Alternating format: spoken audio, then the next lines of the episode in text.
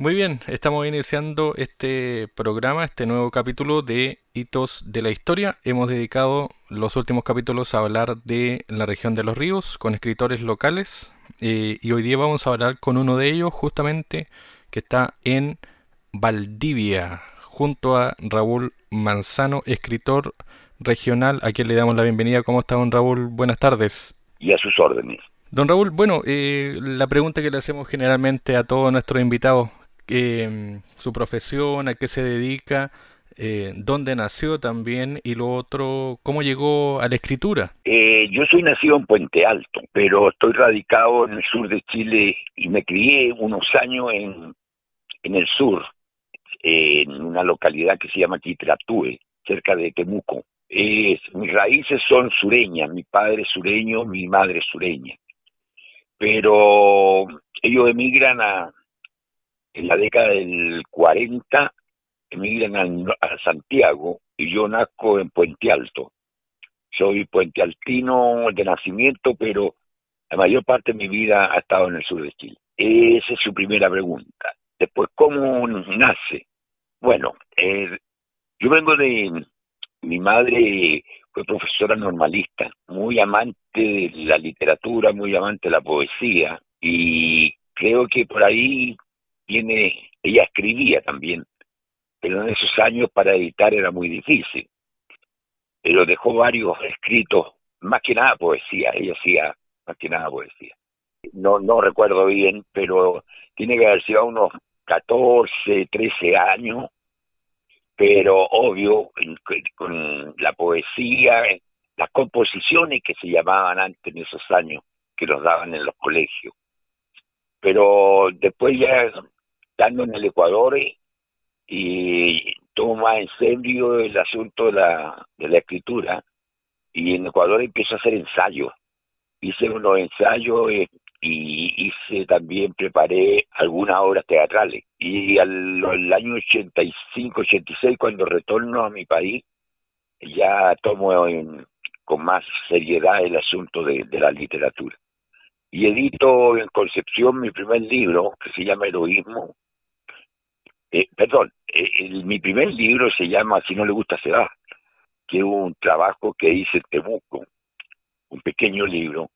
Y después en Concepción ya eh, me dedico de lleno casi a la, a la literatura, editando dos libros en Concepción. ¿Y el libro, si no le gusta, se va, de qué trata? Eh, yo trabajé por circunstancias de la vida en un programa POG, no sé si escuchó hablar ustedes.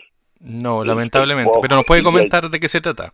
Ya, el POG y el PN era, era en el tiempo de la dictadura, era la humillación más grande que había para los trabajadores con un sueldo mísero, pero mísero, y ahí estaban profesionales, habían profesores, muchos profesionales, eh, y obreros, ¿se entiende? Se trabajaba haciendo veredas, se trabajaba en la calle. El pobre era un, era un programa de la dictadura militar para simular la, la cantidad de cesantes que había en el país. Pero había un eslogan dentro de, la jefatura del, del en cuando uno reclamaba por algo, por cualquier cosa, por un horario, reclamaba por esto, entonces el eslogan de ellos era, bueno, si no le gusta, se va. Y por eso yo uso el eslogan para emplearlo para como el título de mi primer libro, donde cuento la humillación y la peripecias que pasaban los trabajadores en Chile en el tiempo de la dictadura. ¿Y ese libro lo editó con quién? Me lo editó una empresa eh, colombiana con una organización sindical que había acá en Chile que se desapareció, que era la CEPAL. Ellos editaron ese libro. ¿Más o menos cuántas páginas tenía el libro? Era un libro chiquitito, tiene que haber tenido unas 80 páginas, que incluso yo ni yo tengo un ejemplar para que vea. Y sacaron 3.000 ejemplares y lo por sindicatos, por la CUT, por todo, se, se comercializó eh, por la CUT en sí, en todo el país. Pero no, no llegó a la librería, no llegó a... Pero tuvo mucho éxito, salieron reportajes en los diarios en ese tiempo, que era muy difícil. pero sí se tuvo tuvo muy muy buena acogida el libro.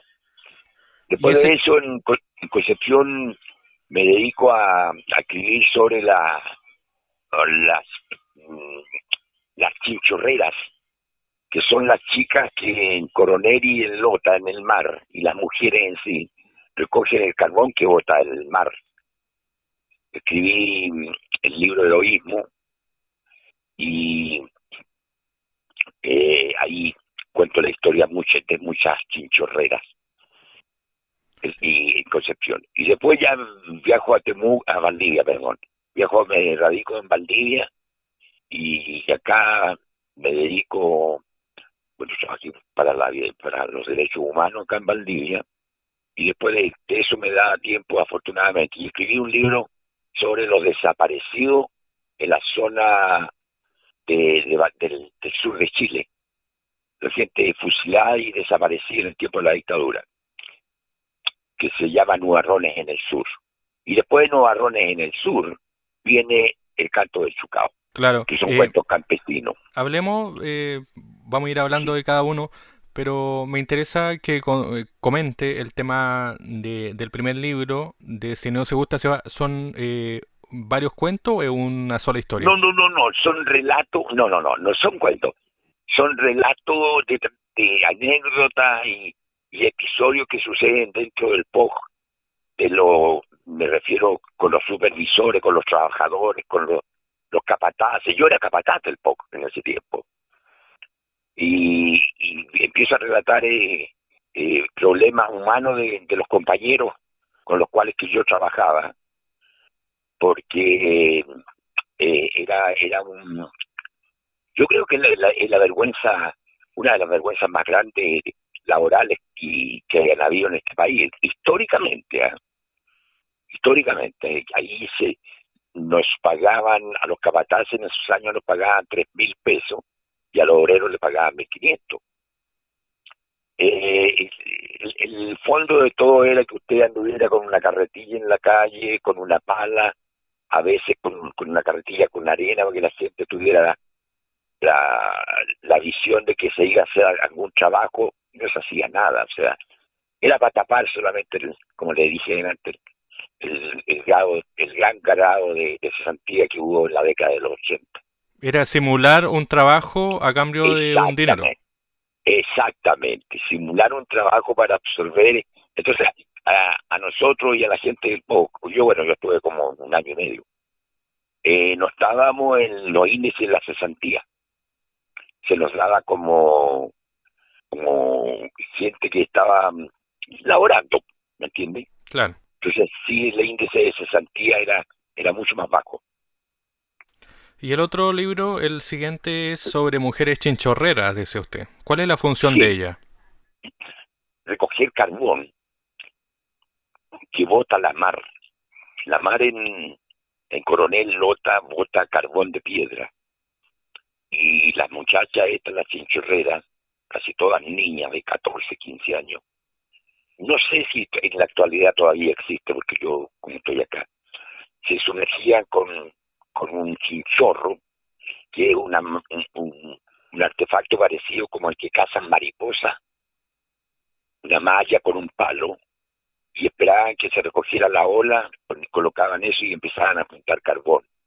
Y después el carbón lo iban a vender al, a, unos depósitos que, que habían especiales para comprarle carbón a la gente. Pero ese trabajo lo desempeñaban las mujeres y les llamaban chinchorrera. Nunca supe específicamente, nunca pude aclarar, eh, había varias versiones el hecho de por qué se llamaban chinchorrera. Luego tenemos heroísmo. E, ¿Ese libro trata de? de? Bueno, ya estaba hablando de la chinchorrera, eh, trata de, tienen tres o cuatro, cuatro historias dentro de él. Ahí viene una historia de, de Temuco, en el camino a Cholchol, donde una, una patrulla de, militares violan a una mapuchita que había viajado con su papá a vender carbón. Son historias reales todas, ¿ah? no hay nada de ficción ahí. Son cuatro historias que, vienen que vienen en ese libro. Después de eso como le digo, saqué el marrón en el sur, que fue creo que el libro que más éxito tuvo.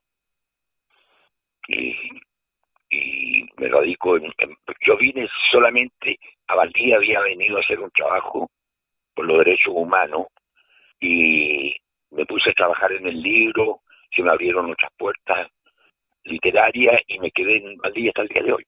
Creo que ya nunca más me, me vuelvo. ¿Y ese trabajo en derechos humanos en qué consistía? Eh, mire, había un, una, dentro de la vicaría había un convenio con, con la Comisión de Derechos Humanos. Entonces lo que pasó acá en el sur de Chile fue que eh, nunca se hizo un catastro real de la gente desaparecida. Y habían algunos lugares donde se sabía que habían habido desaparecidos, pero no estaban en las estadísticas y a mí me, dieron el desafío en, Concepción de, desde el Obispado y de la Comisión de Derechos Humanos a ver si yo me atrevía a hacerlo. Yo dije, ¿por qué no? Y me vine a, trabajar eso, pensando que iba a regresar después a Concepción de nuevo. Y al último me enamoré de Valdivia y me quedé en Valdivia. Y había un caso muy muy nombrado, muy, pero muy atroz, en Chihuahua, una patrulla militar asesinó a 18 campesinos y los enterraron a mí allá mismo.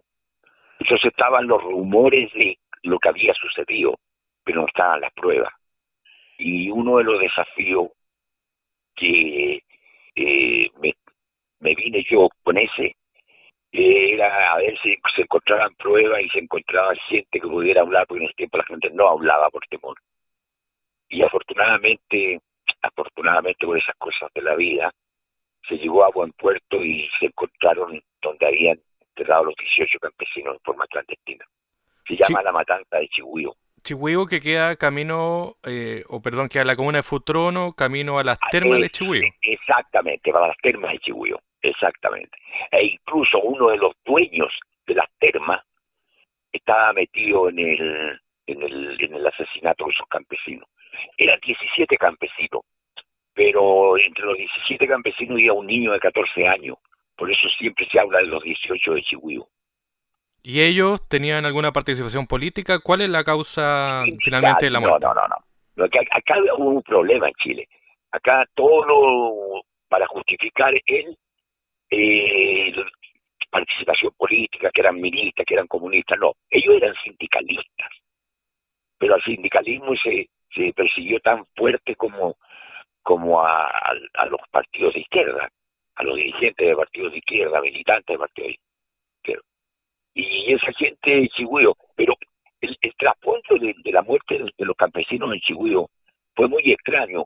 Fue porque en la noche, eh, no tengo la fecha en este momento, que el libro no lo tengo a mano en este rato, eh, se embriagaron unos militares que andaban, una patrulla de militares que andaban, y ya tenían detenido a esa gente y la iban a bajar a Valdivia, al regimiento de Valdivia.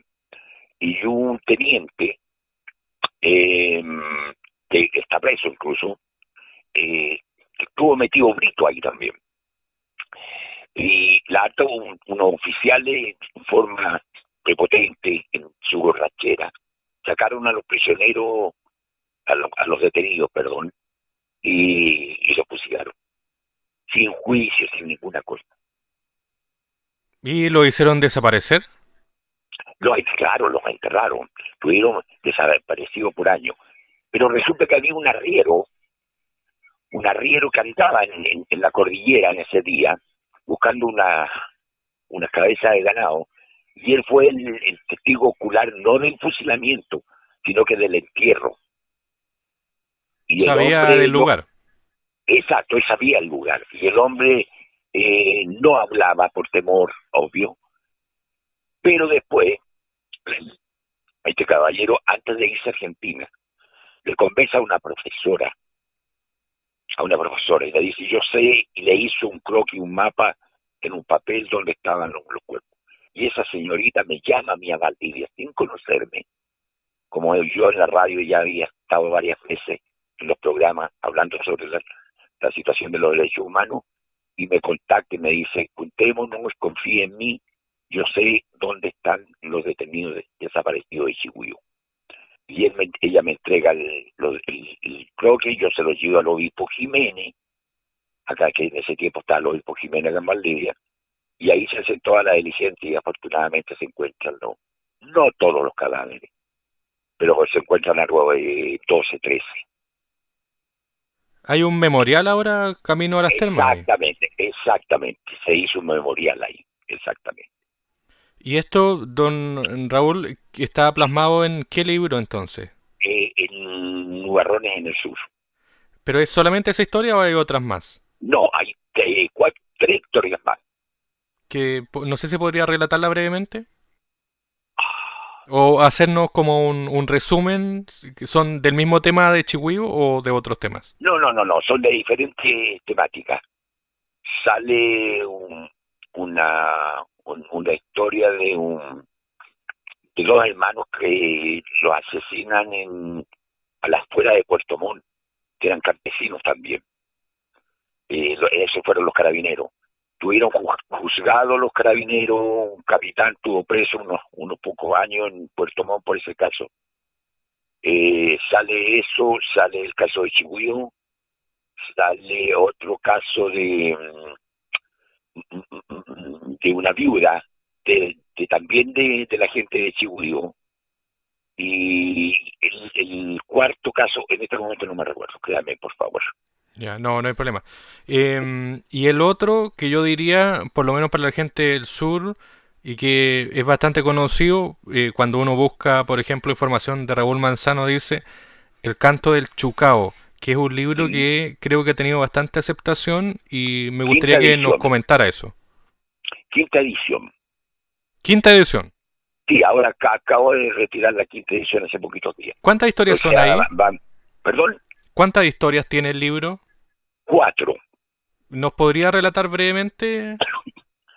bueno, eh, bueno, ahí yo cambio, doy un vuelco que tuve varios años sin escribir, eh, y cambio el vuelco literario así, y me voy a lo social, pero siempre en la temática campesina, sí. No, nunca me desvío de la temática campesina. ¿Y las historias están relacionadas eh, con temas policiales o temas sociales netamente? Sociales, no, son sociales, humanos podríamos llamarle ya, pero no tiene nada, no tiene ninguna historia ya con, con, temas que, que hayan pasado en el tiempo de la dictadura. Estos son, son incluso tienen historias de amor, ¿ya? ¿Y esas historias son reales? Eh, mire, eh, todo, mire, todo trabajo literario todo a películas. Bueno, en general el, el cine se hace a base a base de un libro. Eso yo creo que usted lo sabe más. Claro. y un libro eh, puede puede uno a, adornarlo, llamémoslo así, con un poco de ficción en los lugares. Mezclarlo. Metiendo ya, mezclarlo. Pero el, el trasfondo de cada historia eh, eh, tiene un trasfondo real, tiene un trasfondo verídico. Eh, y ese, ese libro todo, yo cuento, a mí me dieron una vez, estando, justamente que estaba en Río Bueno, perdón, no, no, no, no, yo, me entiendo, estaba en Futrono y en, una parte, almorzando un día, escuché una conversación de unos campesinos que estaban al lado de, la mesa donde yo estaba almorzando y, y tuve, no sé si el desplante, la patudez de pararme y decirle, y lo que usted está contando es real. Me dice, sí, es real. Y sucedió en tal parte, sí sucedió. Donde él había dicho la verdad. Y yo viajé para allá. Viajé y averigüé. Y la gente que me contó parte de la historia, y que, que fue, le digo, real, se llama Larguero la historia. En la biblioteca de Río Bueno está el libro ese. El canto del Chucao. sí, el canto del Chucao. Eh, y ahí me relataba la historia de un cuatrero que viajaba a la Argentina y eh, a, robar ganado. Y tenía había hecho de amante a su hija mayor porque era viudo. Y la hizo su señora, no sé más. Y después venía otra hija ya mayorcita y, y ahí se, entrelaza la historia cuando él intenta eh, eh cambiar a, su hija mayor por la segunda para hacerla su mujer. Es bien duro ¿ah? el, el Chancacazo claro. Son relatos sociales, pero bastante fuertes también en cuanto a la historia. Pero, pero reales, ¿ah? o sea, ya hay, hay realidad. Y hay una historia que el año pasado, el no, el año antepasado, eh, la hicieron una presentación eh, teatral acá con ella, pero no es la primera vez, ya han hecho varias veces. Con uno de los cuantos que está el Chucao, que es Remigio Uranao, que creo que es el trabajo que más ha leído, el que más elogio he tenido. ¿Y ese cuento trata sobre qué cosa? Remigio Curanao. Trata la, la historia de que también tiene mucho, como un 80% real. Trata la, la historia de un campesino que eh, se niega a vender las tierras a una forestal y él tiene un hijo, este, este Remigio Curanado, Remigio hijo también, que se enamora de una mujer que tenía una cantina. ¿Ya? Y la mujer lo empieza a incitar, a incitar, una santiaguina, para que convenza a su, a su padre que venda el terreno, porque ella tiene las pretensiones de, de volver a Santiago a instalarse con un restaurante y él se enamora de la mujer, una mujer rubia, de ojos verdes. Y, y el mapuchito se enamora de ella y, él empieza a fraguar el asesinato de su papá para quedarse con la propiedad. Es un tema, un, tema que es contingente aún, muy contingente todavía en el sur de Chile, lamentablemente, porque las forestales siguen, desgraciadamente, siguen eh, arrebatando, vendiendo, presionando eh, campos para plantar su, tener sus plantaciones de, pino. Y ahí se, se nota lo que es, a, qué extremo pueden llegar las forestales con la ambición de, de conseguir terreno. Esa es la historia que cuenta Remigio Curanao dentro del, libro del Chucao. Claro. En cuanto al financiamiento, es difícil, me imagino, editar costear eh, y además difundir eh, estos temas, ¿o no? A ver, eh, bueno, a ver, yo todos mis libros lo soy autoeditor yo. Yo lo voy a decir sin petulancia, pero yo hoy día, por ejemplo, fui al, centro hoy día en la mañana ya me estaban pidiendo más libros, que se agotaron mis libros en la, librería. Pero al comienzo difícil, antes que lo conozcan a uno como escritor, se entiende. Eh, claro, yo, yo, todos mis libros, todos, a excepción de Nubarrones en el Sur, que fue financiado por una organización, eh, el resto de mis libros todos los he financiado yo, con mi dinero. Pero, como le digo, yo recupero mi plata. No es que me haga ser millonario ni, ni rico en los libros, no, no, no, no. Se recupera lentamente, pero se recupera. Para mí no es tan lentamente porque al menos desde Temuco hacia el sur o desde Concepción hacia el sur mis libros se venden bastante. Me los piden de la librería del, tengo muchos libros en las bibliotecas las municipalidades por ejemplo en Río Bueno a mí la municipalidad de Río Bueno no me acuerdo si me compró 30 o 40 ejemplares de Chucao para la biblioteca y para colegios de Río Bueno ya Oiga, don Raúl, y por último, ¿cuál cree usted que debería ser eh, el legado que usted debería, entre comillas, dejar? ¿Un legado más de escritor social, de escritor histórico relacionado con temas eh, políticos o, otro tema de importancia? Mire, eh, a ver, uno tiene que andar con mucho cuidado en esto. Eh, acá el libro, el canto de Chucao, por ejemplo, que en Valdivia, eh, es mucha, mucha gente en la universidad, en los colegios, eh, lo han decretado como un patrimonio literario. No sé, ¿me entienden, no es cierto? Eh, sí. Yo estoy dejando un patrimonio dentro de mi literatura que, que es más que nada un grito social.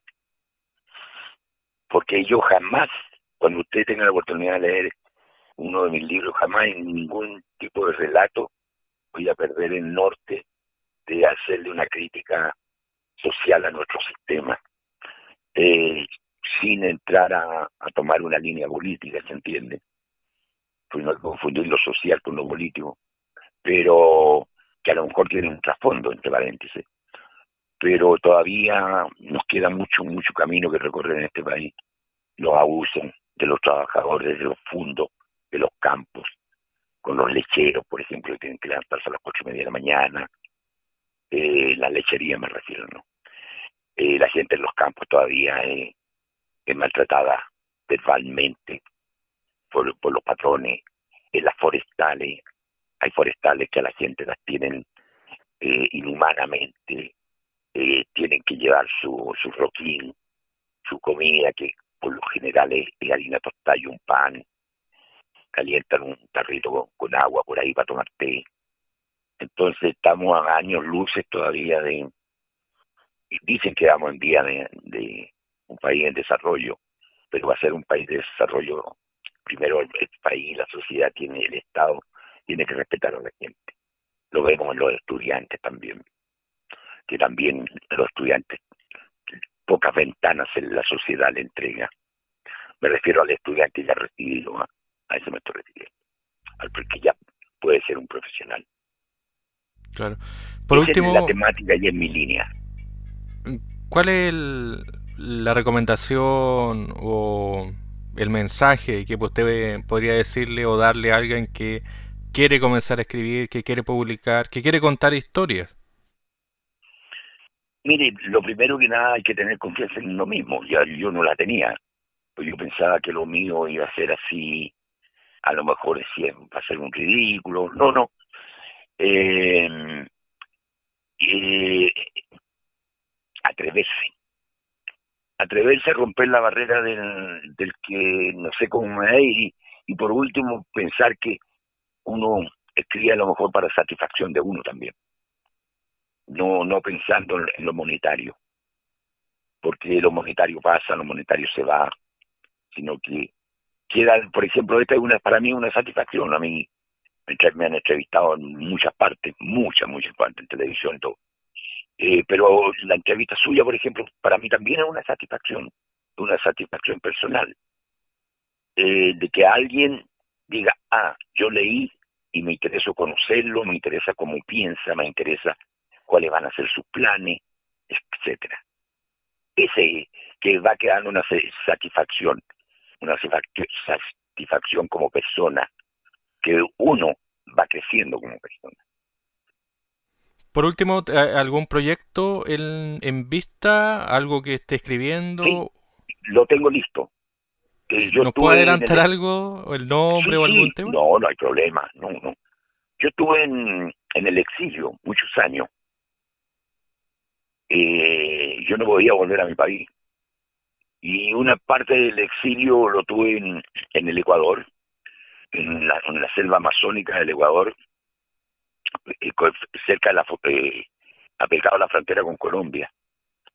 En una parte donde me dieron asilo político los ecuatorianos, pero no en Quito, ni en Guayaquil, ni en Machala, sino que había que irse a colonizar. A pesar que para los extranjeros teníamos que comprar los terrenos, pero nos daba el, Estado nos daba harto, alta facilidad. Y ahí conocí a un hombre colombiano que fue mm, vecino mío de la finca, porque yo me hice finquero, tuve seis años de finquero. Y Jesús Londoño, un hombre maravilloso, un hombre y yo decía algún día queda corto escribir un libro de él. Esto daba película. Y él me empezó a contar eh, montones de historias de cuando recién empezaron a abrir la selva amazónica ahí, en una parte que, se llama el Reventador en Ecuador, cerca del Chaco, pero el Chaco ecuatoriano, no del Chaco paraguayo, cerca de la frontera con, se, ubica por Lago Agrio, más fácil. Y tiene un lápiz a mano, Lago Agrio. Bueno, y ahí conocí a este hombre yo y, y su historia y las historias que me contó de cuando recién llegaron, cuando todavía habían nativos ahí, siente la selva, nativos. Eh, me inspiraron para escribir un libro. Y lo tengo listo, si lo mire, si, si yo podría mañana, si quiero, llevarlo a la universidad para que me lo revisen el texto final, eh, yo creo que en dos tres meses más tendría mi libro. Tengo, afortunadamente también tengo, tengo los medios económicos. Y tengo un piso, porque el piso es que yo saco un libro y, como le digo, a mí voy a la librería y me lo reciben y la radio me entrevista y el diario sale. Entonces mi libro dan que hablar, afortunadamente. Lo digo humildemente. Y ahí no hago nada, ninguna historia de Chile, solamente me, centro en la historia de, Jesús Londoño, que es una historia de un hombre, pero fascinante, que da lejos, lejos para una película. Bueno, ojalá que algún realizador, ahora que hay tanto joven o realizador joven, quizás pudiera hurgar en sus libros y, hacer algo ahí, para serie, para televisión. Sí, mire, que lo que pasa es que yo, yo le voy a ser bien sincero. Yo no soy de, andar en el diario, ni en la radio, ni, ni en la tele. A mí me invitan y digo, mire, sabe, discúlpenme, tengo otro compromiso. Eh, soy de bajo perfil ya digo, a lo mejor llegará, pues si no llega ahora, llegará porque ya no esté yo. Pero mis libros, afortunadamente, son. En, la libre, en la biblioteca de Río Bueno están todos mis libros. ¿ah? Ya, vamos a recomendarlo también. Bueno, no hay problema. E incluso le digo, yo en Río Bueno hice un lanzamiento de mi libro, una novela que se llama Esperanza de Amor en Otoño, con la que me gané un premio nacional como novelista y me la vino a presentar a Río Bueno, fue a presentarme al don Claudio Di Girolamo. Don Raúl, un millón de gracias. Le voy a hacer llegar, eh, bueno, ahí vamos a buscar la fórmula para hacerle llegar este audio. Ya, no hay problema. Y ahí lo, lo guardamos. Lo pueda escuchar y también, por supuesto, pueda quizá tenerlo ahí como un espacio donde conversamos de diversos temas. Bien, encantado. No un problema. Un millón de gracias por el tiempo. Ah, gracias a ustedes también. Hasta luego.